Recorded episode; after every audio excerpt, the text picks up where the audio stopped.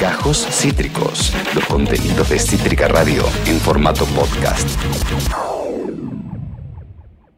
Que llega el momento de saludar a nuestra columnista adolescente, la señorita Almendra Naviliat. Hola amiguita, ¿cómo estás? Hola mis amigues, ¿cómo están? ¿Se escucha bien? Se escucha divinamente, Almendruski. Divine se te escucha. ¿Cómo estás, Almen?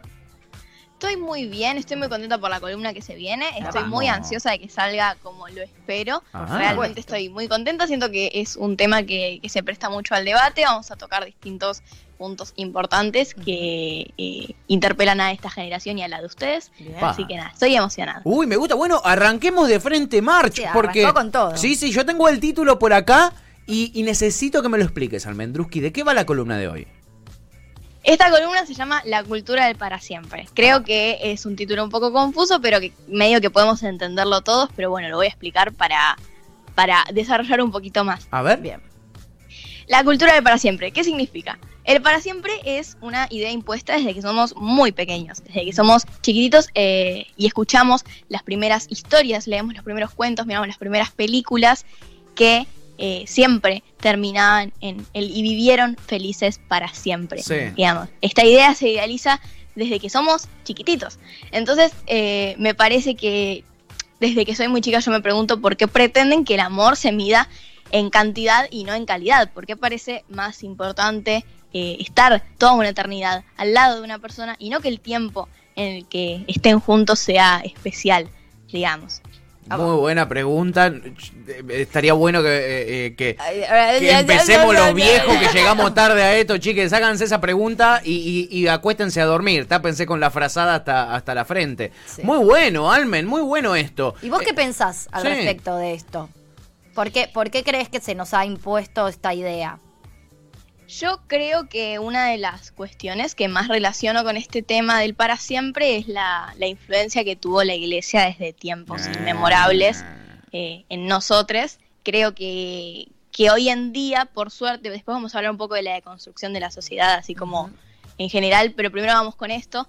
Creo que, que la influencia de la iglesia sobre las ideas de la gente no es la misma que, el- que tenía eh, generaciones pasadas. Total. Entonces creo que es eh, importante entender de que creo que una de las cuestiones que más, eh, o sea, una de las bases de- del pensamiento de la iglesia, de, las, de los ideales, es esto del matrimonio, digamos, de, del Claro. amar para siempre. Sí, De de hecho, que- el matrimonio cuando te casan te dicen hasta que la muerte los separe. Hermosa. Es una locura. la única posibilidad que tenés de separarte es la muerte, no hay otra manera. Total.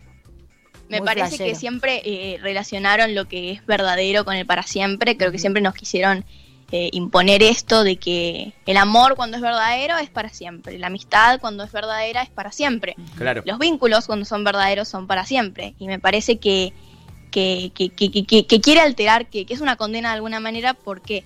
Porque quiere negar eh, algo que es inevitable. Creo que quiere negar la dinámica de las cosas en general, que es que los vínculos dejan de fluir, la gente cambia, las cosas se transforman y no podemos eh, poner un alto a eso y pretender que, que- que- que- que es algo que no va a pasar. Claro, Total. totalmente, Almen. Y decías que la sociedad se deconstruyó. ¿Vos notás que en ese sentido se fue deconstruyendo la sociedad?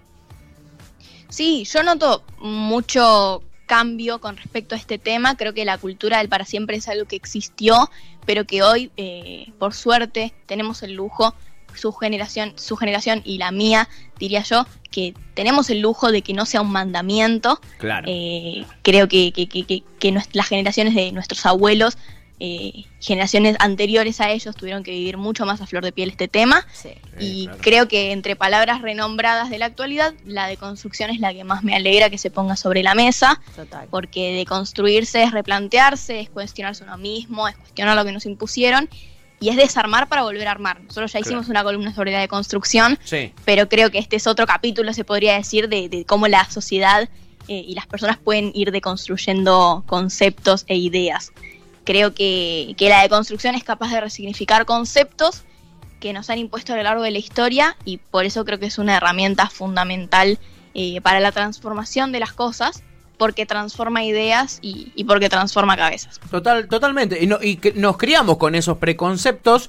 eh, eh, eh, el, el abuelo y la abuela que están juntos desde siempre y para siempre, pero que se llevan para el recontra culo, eh, que se pelean, que se gritan, que se maltratan. Nosotros hemos convivido, Tuta, con eso, desde chiquites. Yo, en mi caso particular, eh, he tenido, entre comillas, si se quiere, Sí. pero la suerte de otra, otra idea, porque mis viejos se separaron cuando yo tenía un año. Claro. Y para mí igual era muy raro porque de verdad por muchísimos años en el colegio era la única hija de padres separados. Mira vos. No tenía amigos que tenían Mira. padres separados, pero justamente por esto, porque el divorcio todavía no estaba tan bien visto. Claro. Y, y de hecho tenía un montón de amigos que tenían padres que se llevaban muy mal, incluso que dormían en camas separadas, pero que no, no se establecía la idea del divorcio. Y yo por muchos años era la única con padres concretamente divorciados Sí. y establecidos. Pero también tenía la suerte de que mis viejos se llevaban súper bien. Claro. Entonces, para mí existía como esa posibilidad. Tenían muy buena relación y er- siempre fueron muy comunicativos conmigo. Yo siempre Sí. pude entenderlo desde, digamos, desde la palabra. eh, e- esta, esta otra posibilidad y este otro vínculo. Entonces, no, no me impactaba tanto. O sea, de muy chica entendí que no era para siempre porque Claro. tenía padres que se separaron al, cuando yo Claro. nací Claro, casi. desde que tenés uso de razón que. yo que no, yo no tengo recuerdos de mis viejos juntos. Pero sí de los compañeritos, de tus compañerites en el Sí, de- colegio. sé de mis compañeros y sí, incluso, bueno, yo también tengo recuerdo de muy chica de mi padre con, con, con Magdi, que es su Sí. actual esposa, y, y, y, o sea, entiendo ese vínculo. Mi vieja, por ejemplo, nunca más estuvo en pareja hasta yo ser muy grande y ya incluso no vivir con ella. Sí. Pero mi viejo sí, también, casado y con hijes y con... ent- Entonces es como que siempre tuve las dos las dos miradas, pero sé que es una es, es como algo particular y sé que existe toda esa idea del para siempre. Yo porque tengo una familia muy disfuncional en esa, Claro. en esa idea. Pero, Claro. pero digamos, eh, entiendo todo eso. Me, me interesa esta pregunta. Vos has traído en otras columnas más el tema del amor libre, el poliamor, la monogamia, Sí. que de algún modo en- esconde la idea esta de la fidelidad y la infidelidad. Nunca en la columna lo hemos tratado como fidelidad e infidelidad, lo hemos hablado desde otros lugares. ¿Crees que esta idea del para siempre y esta idea de la fidelidad e infidelidad son cosas que de algún modo van de la mano y que están como envueltos en esta misma estructura social que nos quieren imponer? Sí, total. Me parece que son eh, conceptos que poco a poco eh, podemos ir desarmando y poder ir repensar, repensando y cuestionarlos eh, a medida que pasa el tiempo. Me parece que, que- que- que el para siempre también eh, es una idea que poco a poco fuimos deconstruyendo cada vez más. Sí. Creo que, que de alguna manera le da espacio a, a esto que decías tú, ponele lo del poliamor, me parece al amor libre, creo que le da mucho lugar a eso que me parece muy importante a la hora de, de- de entender que como todas las cosas el amor también se transforma y es importante darle lugar a eso eh, y a entender que, que el para siempre es algo que creo que, que, que- que- que ya estamos en condiciones de decir que, que estamos deconstruidos en ese, en ese contexto. Al- al- recién Tuti contaba que ella era la, la única eh, hija de padres separados. Yo también lo fui en la primaria. ¿Viste? Almendruski, ¿cuántos de tus compañeros que vos sepas este, en porcentaje eh, tienen padres separados? Y la mayoría, Mira, la mayoría, mira. la mayoría, sí. Diría que ya no estoy muy segura, creo que tengo como...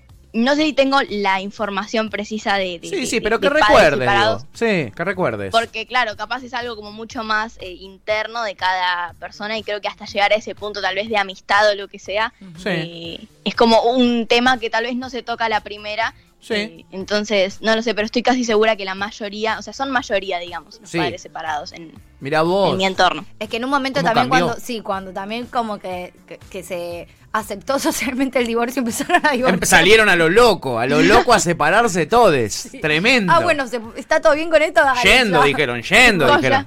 Goya, cargo. Era por acá, era por acá. Pero mirá qué loco, Almen, en tan pocas décadas, en tan pocas décadas, de repente, al ser nosotros los únicos de nuestros cursos, uno, una, un solo, un- un- uno solo que tenía padres separados, de repente ahora la mayoría tiene padres separados. Mirá Sí. qué loco. Eh, hay una estadística que no la sé, pero es como eh, de cada 10, cu- ¿cuántos matrimonios de cada 10 terminan en divorcios? Y no me acuerdo ahora el número exacto y no quiero decir un número Sí. que no es, pero era como muchísimo. Siete. Claro, era Una- una era banda. Como, Una banda. muchos, muchos matrimonios y en muy poco tiempo también, Sí, esa es la verdad. total. Eh, pero bueno, creo que está buenísimo eso, que nos replanteemos estas cosas. Y también esta idea, creo que también eh, me encanta porque Almen me cuesta mucho redondear mis ideas con las columnas de Almen, porque trae temas tan zarpados que Sí, engloban tantas cosas y que es como que dan para hablar 50 horas.